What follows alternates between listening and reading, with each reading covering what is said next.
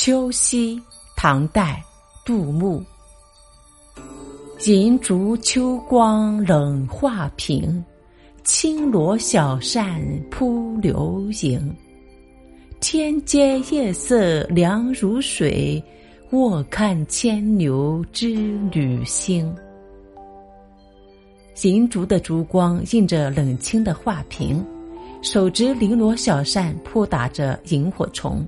夜色里的石阶清凉如冷水，静坐凝视天河旁的牵牛织女星。这首诗写失意宫女生活的孤寂幽怨，前两句已经描绘出一幅深宫生活的图景。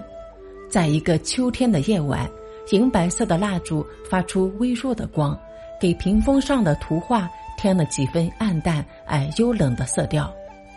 这时候，一个孤单的宫女正用小扇扑打着飞来飞去的萤火虫，她无事可做，只好以扑萤来消遣她那孤独的岁月。宫女手中拿的青罗小扇具有象征意义，扇子本来是夏天用来挥风取凉的，秋天就没有用了，所以古诗词里常以秋扇比喻弃妇。这首诗中的青罗小扇。即象征着慈善宫女被遗弃的命运。宫女久久的眺望着牵牛星和织女星，夜深了还不想睡。这是因为牵牛织女的故事触动了她的心，使她想起自己不幸的身世，也使她产生了真挚爱情的向往。